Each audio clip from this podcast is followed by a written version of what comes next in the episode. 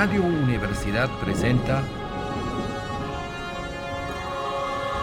El espíritu de las montañas.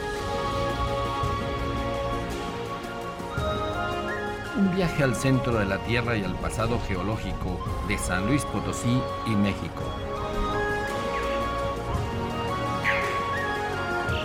En la conducción, Jessica Mena y Cristian del Carpio. Hola, ¿qué tal? Muy buenas tardes. Bienvenidos al nuevo programa El Espíritu de las Montañas, un viaje al mundo subterráneo donde visitaremos minas, cavernas, sótanos, un viaje hasta el mero centro de la Tierra. Visitaremos misterios y maravillas platicando con exploradores científicos e investigadores. Estamos en Radio Universidad 88.5 desde San Luis Potosí, en el mero altiplano desértico entre la Sierra Madre Oriental y Occidental. Ubíquenos en Google Earth, es un programa de ciencias de la Tierra, por eso estas referencias. El día de hoy, como primer programa, les vamos a describir qué, de qué se va a tratar, qué es la geología, qué tiene usted debajo de sus pies, qué hay dentro de las montañas, qué son las ciencias de la Tierra en el estado de San Luis Potosí y si nos extendemos hasta México. Y para platicar de ese tema el día de hoy tenemos invitados, invitados de primera línea, como les prometimos. Jessica, Jessica Mena, ¿quiénes tenemos hoy para entrevistar? ¿Qué tal? Hola, bonita tarde a todos y claro que les damos la super bienvenida a nuestros dos invitados. Eh, el doctor Barbosa, director del Instituto de Geología, y el ingeniero Diego Jaime, que estamos aquí esta tarde participando. Y precisamente, hablando de lo que tú mencionabas, Cristian, y con nuestros dos invitados, a ver, le voy a aventar la pelotita a alguno de los dos, el que me quiera contestar, tal vez el doctor. ¿Qué es la geología? ¿Con qué se come? ¿Para qué nos sirve? sí, buenas tardes. Un placer estar aquí en este programa muy interesante. Eh, seguramente para para todos, porque para mí, bueno, lo ha sido muy interesante la geología desde toda mi vida. ¿no? Este, la geología es el estudio de la Tierra, eh, pero la Tierra, bueno, puede ser vista desde diferentes aspectos, ángulos, todo. En este caso, la geología estudia los minerales, los materiales, las rocas de las que está conformada la Tierra, nuestro planeta. Eh, pero también un aspecto muy importante es la estructura de ese planeta cómo está conformada en su interior, en sus capas más externas, bueno, ya mencioné capas, es decir, está conformada en eh, estratos, capas. Eh, todo esto, esa estructura y la naturaleza de los materiales que la conforman es eh, el objeto de estudio de la geología. Además del movimiento, la evolución que tiene. Sí, los procesos, los procesos que han conformado mm, pues toda esa tanto la faz de la Tierra, del planeta, como su interior, eh, y que se siguen dando todos esos procesos. Es un planeta, casi podríamos decir, vivo, muy activo, con, muchos movimientos, procesos en su interior. Perfecto. Y dentro de esta vida, Diego, ¿por qué dedicarse a ser geólogo? O sea, tú ahorita estás estudiando la maestría y es un tema súper interesante. ¿Por qué? ¿Qué te llamó la atención? Bueno, este, primero darles las gracias por la invitación. Eh, y respondiendo a esta pregunta, principalmente la razón que yo eh, tomé en cuenta para estudiar la carrera de geología es que pues yo siempre tuve un gusto por las ciencias naturales y la geología se podría decir que es como unas ciencias naturales avanzadas porque se ve en más detalle los procesos que actúan en, en la superficie de la Tierra, eh, cómo interactuamos nosotros al buscar yacimientos, recursos, para buscar un beneficio para la sociedad. Exacto, buscarle la utilidad que nos pueda brindar día a día. Qué padre. Sí, vamos a estar explicando cómo encontrar una mina, imagínense, en posteriores programas donde entrevistaremos a especialistas, eh, cómo ocurren los terremotos, eh, cómo, qué pasa cuando uno se mete a los sótanos, por qué se originaron estas cavernas, estos sótanos que tenemos aquí en San Luis, en la Sierra Madre Oriental. Todo es, es eh, la exploración de los procesos que se forman en la Tierra hasta llegar al centro de la Tierra. Sí, pues en unos cuantas semanas de programas estaremos platicando de lo que hay en el centro de la Tierra, ese núcleo tan especial, de dónde sale la lava, el manto, lo que sigue, y, cómo, cómo funcionan los terremotos. Eh, el ejemplo clásico, el ejemplo que vamos a estar repitiendo hasta el cansancio para que usted, querido oyente, se le grabe, aprenda. Las capas de la Tierra, el ejemplo del huevo. Lo vamos a estar repitiendo, disculpe que seamos tan repetitivos, pero sí vale la pena. A ver, corríjanme ustedes. Eh, si el, eh, hablamos de un núcleo mm, grande, casi del tamaño de la Luna, que, está, que es muy pesado, que casi es de metal, de fierro, que está en el centro de la Tierra. No está vacío, como alguien ah, por ahí salió una leyenda. No es hueca ni tiene dinosaurios. Exacto. Es al contrario, un núcleo muy, un centro, un núcleo muy denso, eh, pesado, y que es lo que nos sostiene, ¿no? Los, que lo que nos atrae mayormente. Sí, también de alta temperatura. Y muy caliente, perfecto. Esa sería la yema. ¿No? En un, si usted eh, cocina un huevo duro, eh, en el desayuno, cada vez que lo haga, acuérdese de su planeta. La, yema amarilla sería el núcleo caliente, pesado, hecho de metal, de hierro y níquel. Luego viene una parte caliente y líquida, que es el manto, que sería la clara. Y luego la cascarita, la cáscara de huevo, incluso más delgadita que la de un huevo, es donde vivimos nosotros, que sería la corteza terrestre, que de hecho está rota en fragmentos y esos fragmentos se mueven causando los terremotos. Las placas tectónicas. Las placas tectónicas. ¿Es correcta lo que lo que leí por ahí. Sí, la analogía es, es, correcta. Este, se aproxima eh, esta estructura en, en, capas desde su interior, desde su núcleo hasta la corteza. En la Tierra obviamente tenemos también las capas ya más externas de la corteza. Tenemos una hidrosfera y una atmósfera que todavía se subdividen en, en capas ya más en detalle. Este, el manto, por ejemplo, en el caso de la Tierra, pues se subdivide en un manto interno y un manto externo. Son ya este, em, diferencias más sutiles en la conformación, en los materiales que conforman esas capas. Cuando sale, es parte de este manto, es la lava y que sale de un volcán. Eh, sí, se genera el magma eh, el manto no es del todo eh, fluido como, digamos, fundido. Eh, hay partes que están parcialmente fundidas. En algunos casos los materiales que hay ahí tendrían la estructura ciertamente de algún fluido tipo un líquido, pero el confinamiento que tienen en el interior del planeta y la presión que está sobre ellos, todo, eh, los mantiene como ciertamente eh, material sólido. Eh, todo eso lo podemos reconocer a través del tipo de ondas sísmicas que se propagan en esas capas este, y ellas nos dicen cuál es la naturaleza de, esos materiales.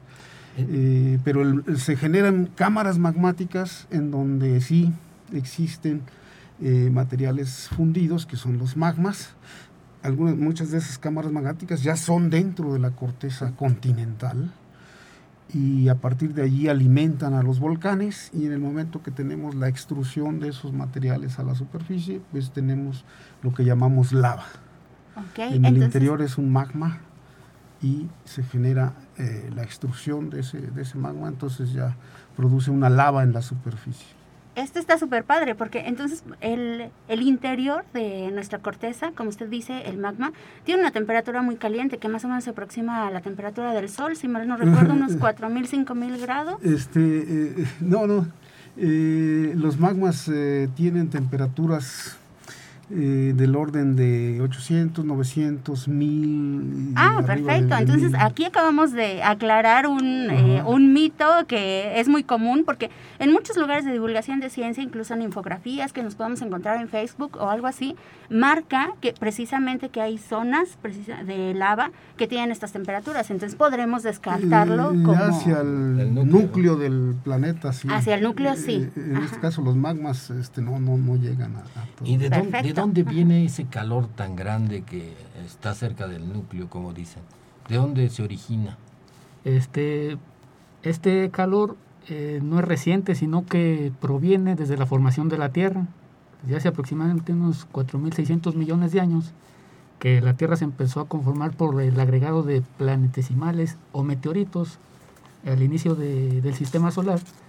Conforme se iban uniendo estos meteoritos, se iban fundiendo y ahí pues se generó cierto calor y hasta nuestros tiempos lo que sigue expresando ese calor es la cantidad de elementos radioactivos que se encuentran en el núcleo. Entonces ese calor se sigue liberando por radioactividad. Sí, la radioactividad es una, fuente de calor continuo que se está... Como un reactor nuclear. Sí. Como este, tener uranio, plutonio. Este, entonces esa, esa reacción genera calor y, y, eso ha mantenido la Tierra. Eh, ha habido en la ciencia muchos... Eh, pues controversias, ideas que luego se han debatido y se han cambiado por otras teorías y todo. Ahí tenemos el caso de un gran matemático, Lord Kelvin, que calculó en algún momento la edad de la Tierra en base a eh, la tasa de enfriamiento que, había supuestamente tenido el planeta. Eh, sus matemáticas estaban perfectas, muy bien, como buen matemático excelente eh, pero el punto de partida fue un principio erróneo de que la Tierra estaba caliente, fundida totalmente al inicio. Eh, eso no, no, era cierto, él partió de un principio este, que no era verdad. Y entonces sus matemáticas, muy bien como ecuaciones y todo, pero lo condujeron a un eh, resultado erróneo. En realidad este, después se demostró que, que la Tierra sigue generando calor en su interior por medio de este proceso que ya nos mencionaba Diego de la radioactividad. Y México, México se dice que es un país geológicamente joven, eh, muy diverso. Hablamos de 35 provincias geológicas de origen diferente. Eh, lo que se ve en los, en, los eh, libros de secundaria, ¿no? ¿Por qué esta geología es compleja?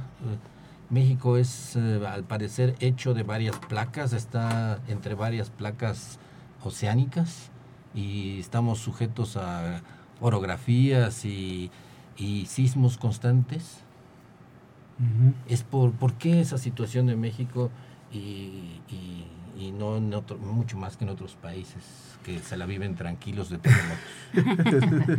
la Tierra siempre es activa en todas partes de una forma o de, o de otra. Eh, pero ciertamente eh, México es un territorio algo complejo porque ha sido el resultado de la unión de muchos bloques que en algún momento pertenecieron a distintos continentes y todo esto. Este, el territorio mexicano tiene eh, partes de lo que alguna vez fuera un continente que se conoce en la paleogeografía como Gondwana pero en el norte de México encontramos también partes de lo que es el cratón de Norteamérica y que en la paleogeografía, en, la geografía antaña, se conocía o se conoce como Laurencia. Esto es más o menos Norteamérica. Entonces tiene partes de eh, un continente que existió en el hemisferio sur del, globo, de la Tierra, y partes de un continente que existía en el hemisferio norte y estos chocaron, colisionaron y se unieron, se fusionaron esas masas continentales ya enormes de por sí, pero se, se fusionaron en una masa enorme que se conoce como Pangea. Entonces ese Pangea fue el continente resultado de la unión de todos los continentes. Y México está muy cerquita de la unión de esos dos. Eh, que nosotros llamamos una zona de sutura. Así como decir una sutura. se, fusionaron allí a lo largo de ese límite entre los dos bloques. Eh, y entonces de allí resulta parte de la complejidad de la geología de México. Entonces se puede decir que geológicamente también somos mestizos. también este Gondwana y la Eurasia.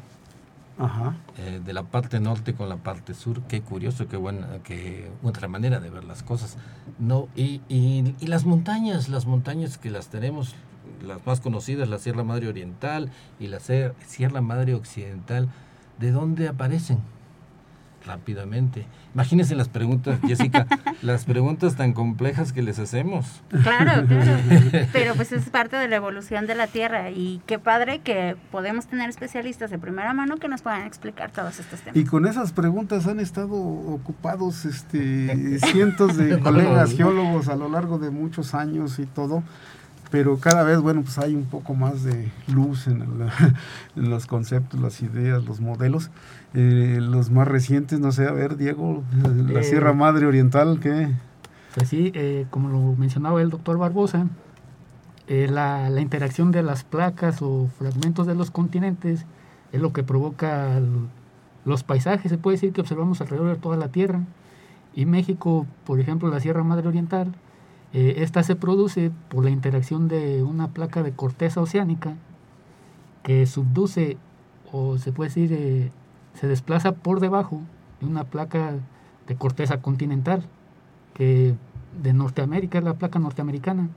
Entonces esa placa al subducir provoca como que se arrugue la superficie en la placa de corteza continental. Entonces cuando va subduciendo, va empujando y al mismo tiempo ese empuje va cortando las secuencias. Este acortamiento va produciendo que se engrose esa secuencia y se formen los orógenos o montañas como le conocemos comúnmente. Es uh, un ejemplo de eso sería, por ahí lo escuché, que cuando choca un coche se arruga toda la lámina. sí, claro que este choque es muy lento al, en millones de años y se va arrugando poco a poco. Sí, son procesos que llevan mucho tiempo para nosotros, pero es, el tiempo geológico. El tiempo geológico, es otra dimensión. Sí, eso eh, es interesante ver que nuestra vida es tan corta eh, y el tiempo geológico se habla de millones de años, de millones de generaciones para que llegue de un dinosaurio a ser un ave y eso es una, yo creo, un gran concepto que enriquece mucho la vida de uno cuando uno tiene esa idea ya clara de que la la Tierra se mueve en millones de años. Las placas estas, que querido oyente, para que nos siga bien, son la cáscara del huevo rota, eh, que se mueve, pero es muy lento este movimiento, se compara, se compara mucho al, a la velocidad del crecimiento de las uñas. Ese es el ejemplo que uno alcanza a agarrar por ahí, discúlpenme, pues soy aficionado. Entonces, entonces esa es una velocidad de cómo se mueven las placas, cómo se mete una debajo de la otra, como decía Diego. Sí, este, bueno, para partir desde el inicio, e, e, ese movimiento de las placas se genera en buena medida en lo que llamamos las dorsales oceánicas. Ese es un tipo de límite entre placas, pero que existe en el, allá en el centro de los océanos, ¿no? Por ejemplo, en el Atlántico, a lo largo del Atlántico, tenemos una dorsal allí son como fisuras en donde se genera, eh, se introduce magma y, se genera una expansión del suelo oceánico. Okay. Eh, entonces esa expansión eh, nos diría en principio, nos hablaría de que la Tierra está creciendo como, como un globo que se está inflando, ¿no? Lo cual no es cierto. Ajá. No, no, no es así. Entonces siempre surgió la pregunta, bueno, si acá se demostró que en el, en el centro de los océanos hay esas dorsales y se generan este suelo oceánico, o sea, se expande la corteza, en algún punto se tiene que estar consumiendo, perdiendo esa corteza, y esto es en las zonas de subducción, en márgenes continentales. Y, este, bueno, hay algunas zonas de subducción también de corteza oceánica debajo de corteza oceánica.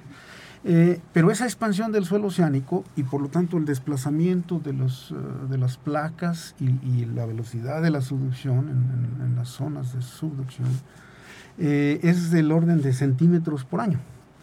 entonces estamos hablando de 5, 6, 8, 10 el récord de movimiento, quizá de desplazamiento de una placa tectónica lo tiene la parte esta de donde vemos, tenemos eh, la India, eh, que chocó con Asia, este, por allá en el periodo que llamamos este, Geoceno, Oligoceno, choca y produce, bueno, los Himalaya, como hablábamos de cómo se produce un, un orógeno, un, sistema montañoso, una cadena montañosa. ¿Cómo nacen las montañas?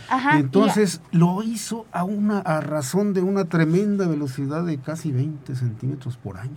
Wow, eso es impresionante. Ese es el récord quizá de, las placas, de la velocidad de las placas. y eso es muy rápido para hacer una placa. Es muchísimo.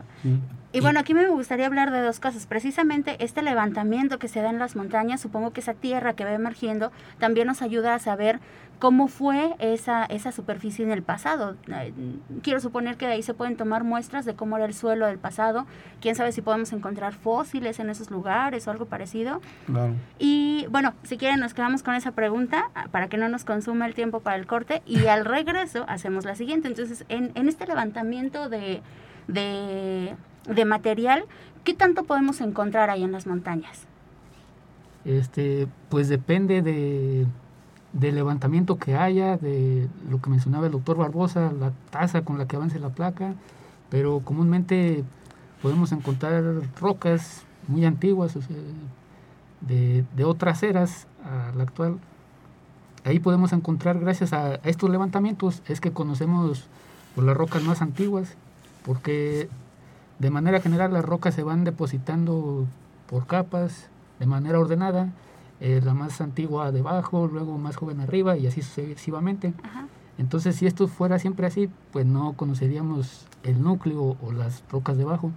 Entonces, gracias a estos levantamientos, se exponen estos núcleos antiguos, la erosión actúa y descubre esto, y entonces podemos ahí ver los fósiles que mencionaba, eh, rocas antiguas que también se puede sacar su edad por otros métodos, y ahí darnos una idea de cómo ha sido la historia en ese lugar en particular, analizando esa secuencia de rocas. El tiempo geológico siempre está presente. Entonces, esto que se separa a América del Sur de África, eh, América del Norte y nosotros de Europa, sigue sucediendo, se sigue separando, ¿no? Eh, decía una anécdota en un video de que a esta separación de más o menos 10 centímetros por año. Entonces, cuando Cortés llegó a México hace 500 años, ahorita está 50 metros más separado. sí, para que se dé una idea a nuestro público. Eh, nos vamos a ir a un corte. En tres minutos le vamos a explicar conclusiones. Bueno, entonces de una vez me la, la, otra pregunta que tenía. Pero la, de a tiempo para las conclusiones. Sí, sí, sí. Este, bueno, a ver, como quieras. Primera conclusión, la Tierra, nuestro planeta, está hecho de capas. El núcleo, el núcleo pesado eh, en el centro, el, el manto espeso, eh, bajo presión, casi líquido y muy caliente de que a veces sale, nos aparece un volcán por ahí y nuestra corteza donde vivimos que está rota y se mueve una contra la otra produciendo terremotos y a veces produciendo eh, montañas. ¿Es correcto? Y nuestro planeta es súper activo. Porque los otros planetas, Jessica, tú que sabes de eso, no tienen movimiento. Marte es un planeta muerto, geológicamente hablando. Sí, ahí vamos a tener muchas diferencias entre los planetas rocosos, que algunos prácticamente ya perdieron la mayor parte de su actividad, otros eh, de cierta forma continúan, o por ejemplo la gran diferencia con los planetas gaseosos, que tienen un núcleo, eh, digamos, que se mueve y que es, este, por ejemplo, hablando del caso de Júpiter, que es un planeta que tiene un núcleo sólido de unas cinco veces el tamaño de la Tierra, pero todo lo demás, que son más de 1300 veces es gas. Entonces, habrá muchas diferencias si hablamos de los planetas. Yo creo que eso sería algo que convendría tratar eh, directamente en un programa completo, porque es mucho material. Hay, cada, hay muchísimos temas, ustedes nos los, nos los han hecho saber, de, para 100 programas para conocer toda la, lo que es la estructura terrestre. Nos vamos ahora sí a ir a un corte, estamos en el espíritu de las montañas eh, donde los estamos llevando a un análisis, al conocimiento, a que visite usted en el suelo debajo de sus pies, eh, qué, de qué están hechas las montañas, eh, el centro de la Tierra mismo, cómo, y en algunos programas posteriores le diremos cómo aparece los minerales, el oro, la plata, imagínese eh, cómo encontrar minas y cómo meterse a, las, a estos sótanos y cavernas tan comunes en San Luis Potosí. Y ya que estamos siguiendo cosas, síganos en nuestra página de Facebook, El Espíritu de las Montañas, ahí nos podrán encontrar. Y, no, y espérame, también está el podcast de Radio Universidad, donde para tareas y para que el, la, el expertise, la capacidad de nuestros invitados, pues pueda ser consultada. Nos vamos a un corte en el espíritu de las montañas. Estamos de regreso en el espíritu de las montañas, el programa que lo lleva al centro de la Tierra. El día de hoy estamos platicando con especialistas profesionales del Instituto de Geología de la Universidad Autónoma de San Luis Potosí, eh, cubriendo varios de los temas a, a, estudiar en un futuro, a analizar en esta geología que está tan olvidada por el público, que hay gran desconocimiento y tenemos en San Luis, pues es un estado netamente geológico, se origina por el, eh, el hallazgo de, eh, metales preciosos, oro, plata, usted ya sabe, la ruta de la plata pasa por aquí, pasaba por aquí. Eh, tenemos maravillas como los sótanos, el sótano de las golondrinas, el sótano del barro, qué decir de la Sierra Madre Oriental, una formación geológica maravillosa, única en, en América y la Sierra Madre Occidental igualmente. Hay muchísimo de qué hablar que lo estaremos desglosando a lo largo de los programas, de los programas del Espíritu de las Montañas de, de San Luis Potosí en Radio Universidad, ya sabe, 88.5 todos los domingos a las 6 de la tarde. Usted tiene una cita con la geología de su estado, de su país, el centro de nuestras montañas eh, en Radio Universidad y también en el podcast de Radio Universidad donde estaremos tratando estos mismos temas que quedarán grabados para su cultura o tareas, lo que usted quiera. Para la posteridad en general. eh, hablando de tiempo geológico, pues es la posteridad. Así es. Así es. Bueno, a, hace poquito, me, ya ven que en estos grupos de WhatsApp nos envían un montón de cosas, desde bendiciones hasta recordatorios a la mamá. Pero había algo muy interesante que me gustó, que era el video de un volcán que estaba haciendo erupción. Y entonces, en este caso, usan la tecnología que tenemos, que ahora pues está bien padre, poder llevar a un dron a donde antes no podíamos uh -huh. llegar. Se ve impresionante el color entre la roca que ya está, digamos, seca, que ya está fría, el magma que está fluyendo ahí. Eh, no sé, digo, yo creo que sería muy emocionante para todos poder estar cerca de un volcán, que obviamente es bastante difícil. Eh, desde su punto de vista, ¿qué tan fácil o difícil es que nos toque eh, que emerja un volcán, por ejemplo? Eh, ¿Cuál es la tasa de reproducción de volcanes o algo parecido? Que emerja en dónde? Aquí, en donde, donde estamos. Sea. por ejemplo, aquí del, de la región de, de, San Luis Potosí, digamos, la zona centro es donde abundan más las rocas volcánicas aquí en el estado, la zona centro del estado de, de San Luis. Eh, pues ya, los volcanes tienen millones de años que se retiraron, es difícil que surja eh, nueva actividad. Eh, de hecho, hay una actividad bastante reciente, bueno, 300 mil millones, 300 mil años, Ajá. este, en menos de un medio millón de años, eh, en la joya honda, el, el, cráter del volcán este que está aquí. Claro, un cráter muy conocido que a veces usamos para ir a hacer observación. Sí, porque turístico tiene un clima muy también. Eh, y pues eh, se tenían algunos cálculos eh, anteriormente, últimamente un colega de, que trabaja allí en el Instituto de Geología, Ricardo Saucedo, eh, pues hizo una datación eh, en materiales más directamente de allí, de productos de ese volcán, es un volcán de explosión. Okay. Eh, entonces hizo ese cálculo y bueno, parece que está por la técnica que se empleó y todo, creo que sí es bastante confiable y estaríamos hablando de 300 mil años. eh, alrededor de 300 mil años. Eh, pero otros volcanes, por ejemplo, la Sierra de San Miguelito, que es volcánica, ahí estamos hablando de 29, 30 millones de años. Este, en algunos casos hay unos más antiguos. Eh, entonces es difícil que con todo ese tiempo transcurrido se piense que por aquí pueda aparecer un volcán. Bueno, entonces al menos por ese lado estamos seguros, podemos descansar. Algo tranquilos, sin embargo, bueno, por diferentes circunstancias pueden darse situaciones muy atípicas en, nuestro planeta, que es muy activo, decíamos, y todo. Como el principito decía, ¿no? sí, él decía, un, de, un, de los volcanes uno nunca sabe. Ya ve que tenía en su planetita, le aconsejamos, si no lo ha leído, lea El Principito de Saint-Exupéry, Antoine de Saint-Exupéry. Es una historia preciosa, filosófica, eh, y eh, pues trata de que este, este ser tenía, vivía en un planeta que tenía volcanes y siempre tenía que estarlos cuidando porque uno nunca sabe. Así es. otro libro, ya que estamos hablando de libros, y esto sí quiero que opinen nuestros invitados.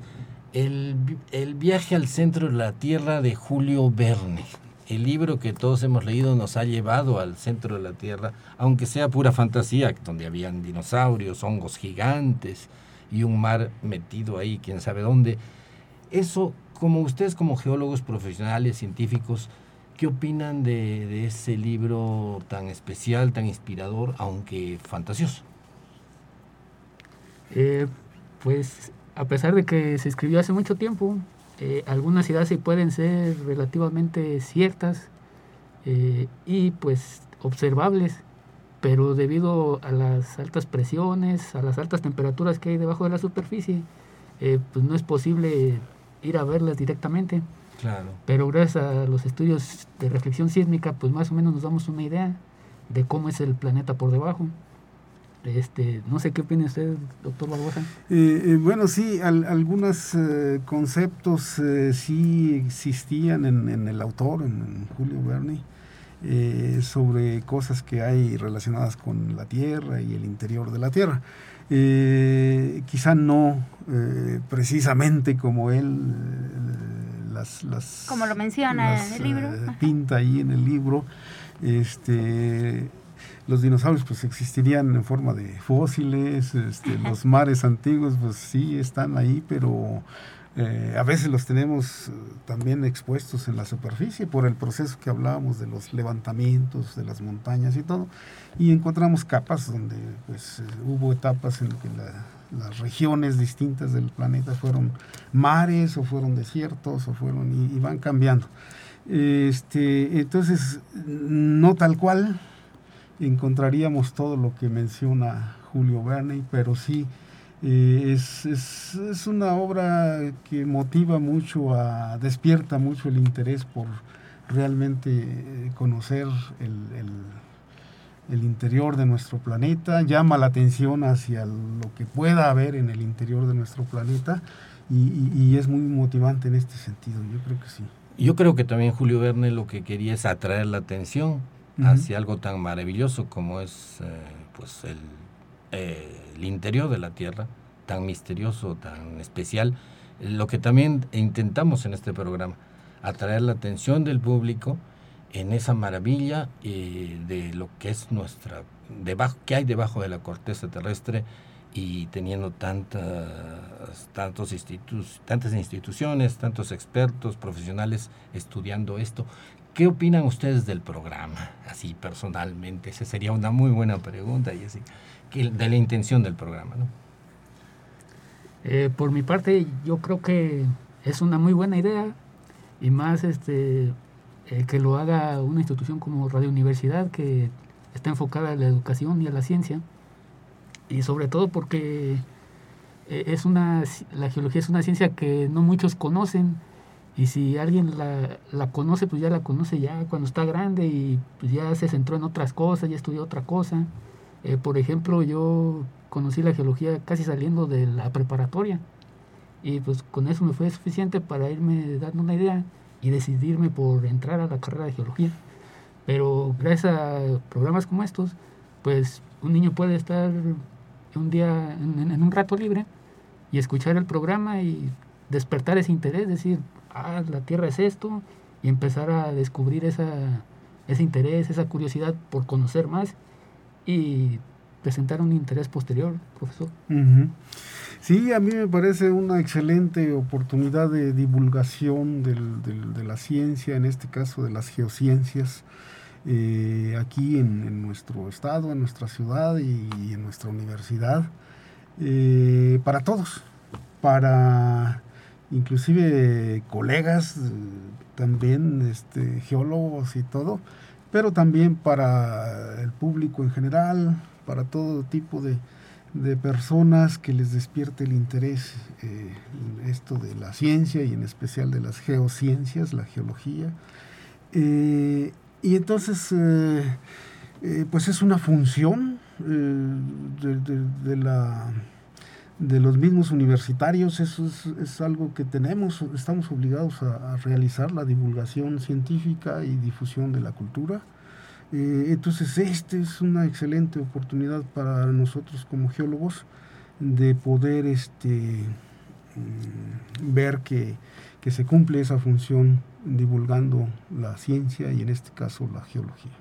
Eh, ustedes como el Instituto de Geología de la Universidad les agradecemos nuevamente la, su participación, su ayuda, eh, que nos corrijan si, si salimos del aspecto de la ciencia, porque a nosotros nos gusta esto como aficionados, pero a veces la idea es que se dé información totalmente fidedigna y sin ustedes no se podría.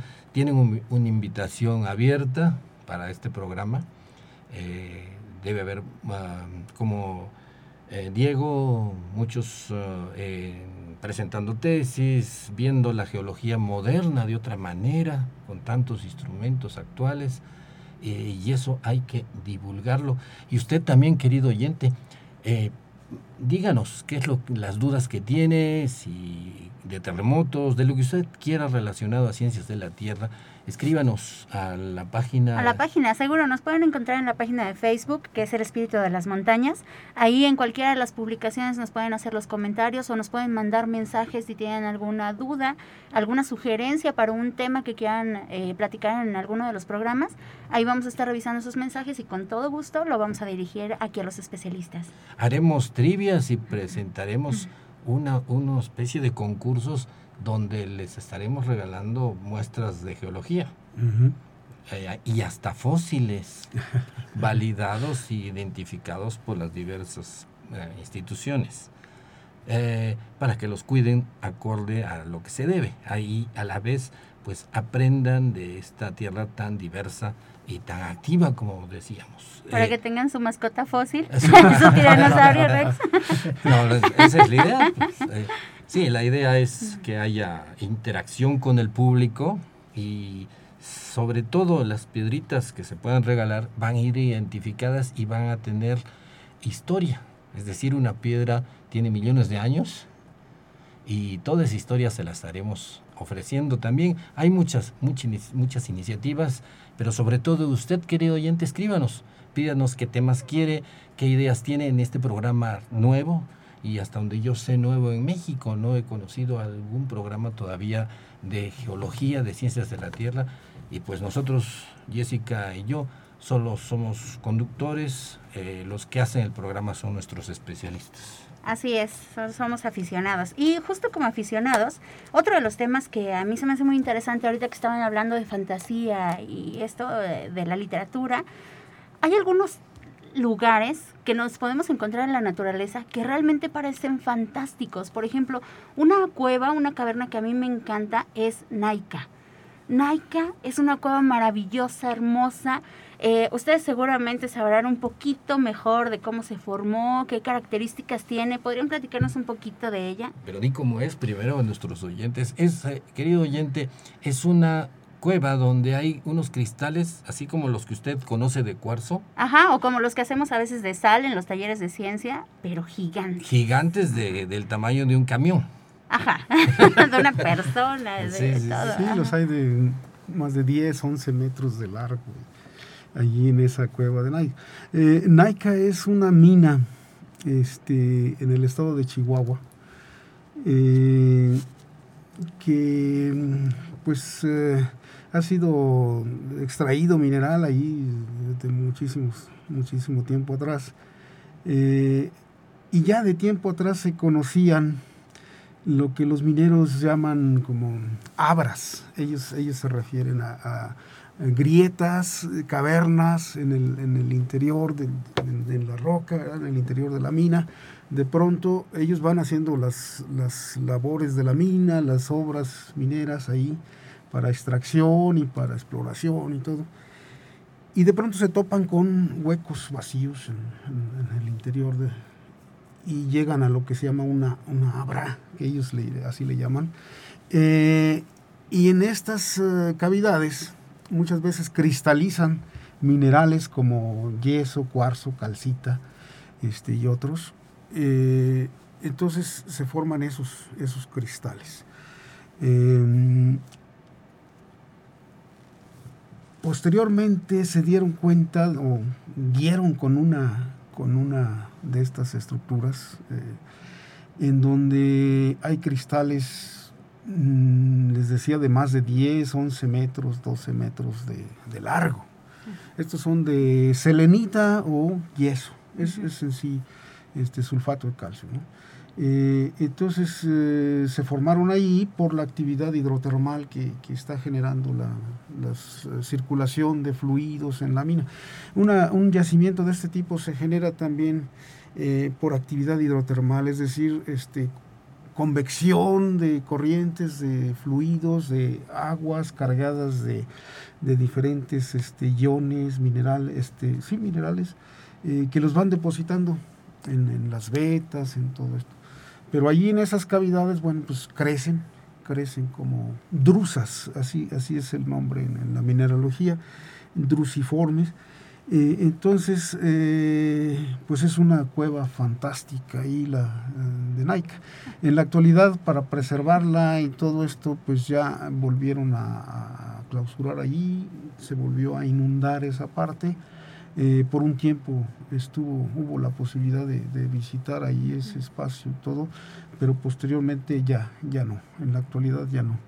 Este, pero sí se hicieron muchos estudios. Este, eh, yo personalmente conozco al ingeniero que estaba a cargo cuando se descubrió allí la mina, el, ingeniero Roberto Villasuso, es de aquí de Río Verde.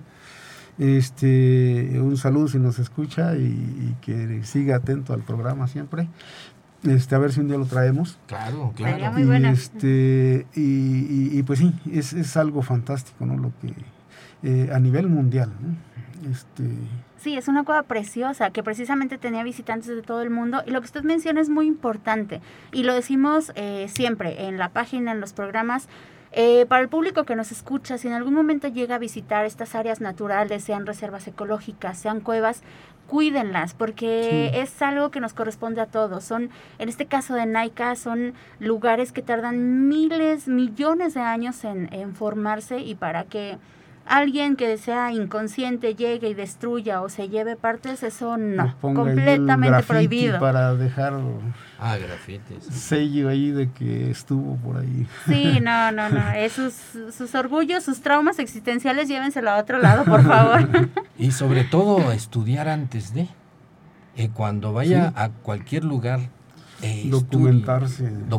documentarse Aquí muchos extranjeros vienen a las ruinas y saben más que los mexicanos sobre las diferentes culturas mesoamericanas, porque ellos valoran eso y lo primero que hacen es estudiar, documentarse, como dice el doctor Barbosa, para disfrutar y apreciar. Y lo último que se les va a ocurrir es grabar algún nombre en grafiti, ¿no? Ellos están maravillados utilizando sus conocimientos adquiridos. Eh, también tenemos que comentar que vamos a estar eh, localizando los lugares donde hablemos, de, los cuales hablemos, haciendo algo de paleogeografía.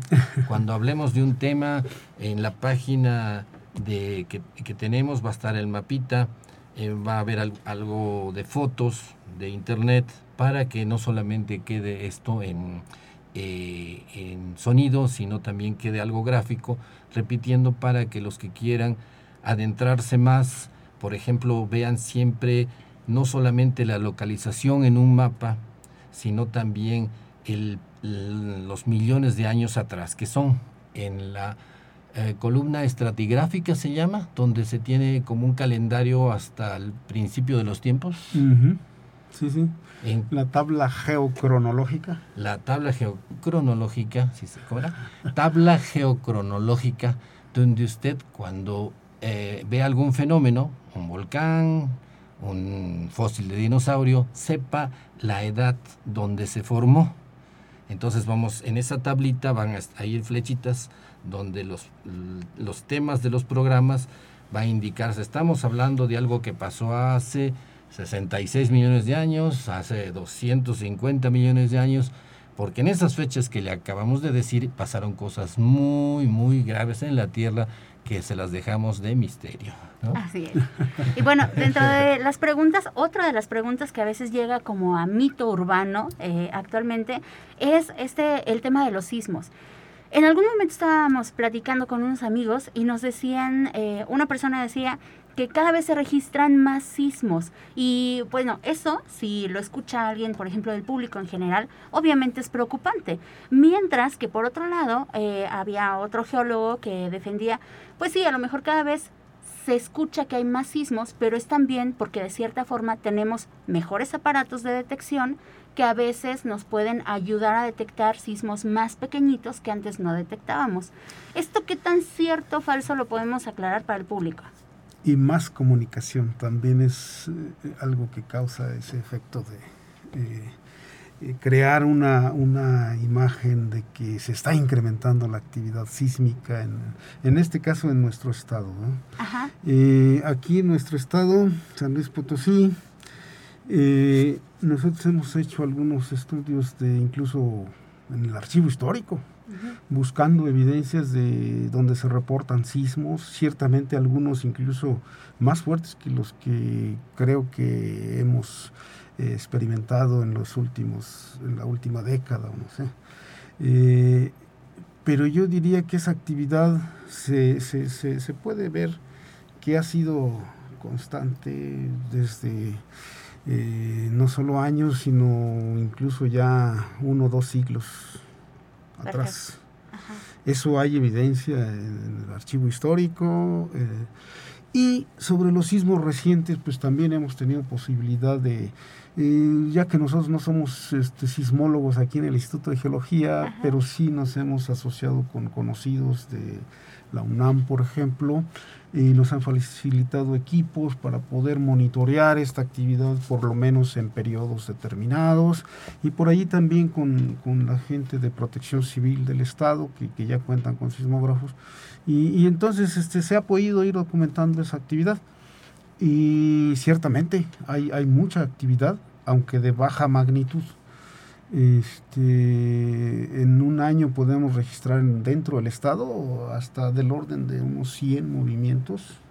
¿En un año? En un año, pero algunos muy imperceptibles por la población, pero ya cuando tienen cierta magnitud superior a 4.5 grados en la escala de Richter, entonces ya los detecta el Servicio Sismológico Nacional. Y de esos, en un año nada más ocurren uno, dos o, tres. muy esporádicos. En casos excepcionales, algunos más, pero no, no, no más de una decena. ¿Algún sismo que pudiera poner en riesgo las estructuras de aquí, de San Luis, algo así? Eh, digo, siempre hay posibilidad de todo, ¿no? Pero, ¿qué tanta posibilidad podría ocurrir esto? No, bueno, cuando hablamos ya de 5 o 6 grados, pues sí, sí hay, hay posibilidades de que se, se, se, registren daños en la infraestructura urbana y todo esto, y por ende también ocasionalmente pues, en la población. Pero hasta ahorita creo que no es algo demasiado preocupante. Eh, sí, hay en los edificios más altos en la ciudad, a veces los movimientos sí se dejan sentir fuertes. Sí, en la torre donde yo trabajaba se sentía el movimiento, incluso cuando hay mucho viento. Era muy divertido. Se nos va acabando el tiempo, vamos a cubrir toda la geología de millones de años, imagínense en una hora. Eh, pues el día de hoy se nos acaba el tiempo.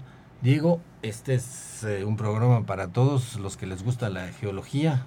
Una conclusión para el público rápidamente.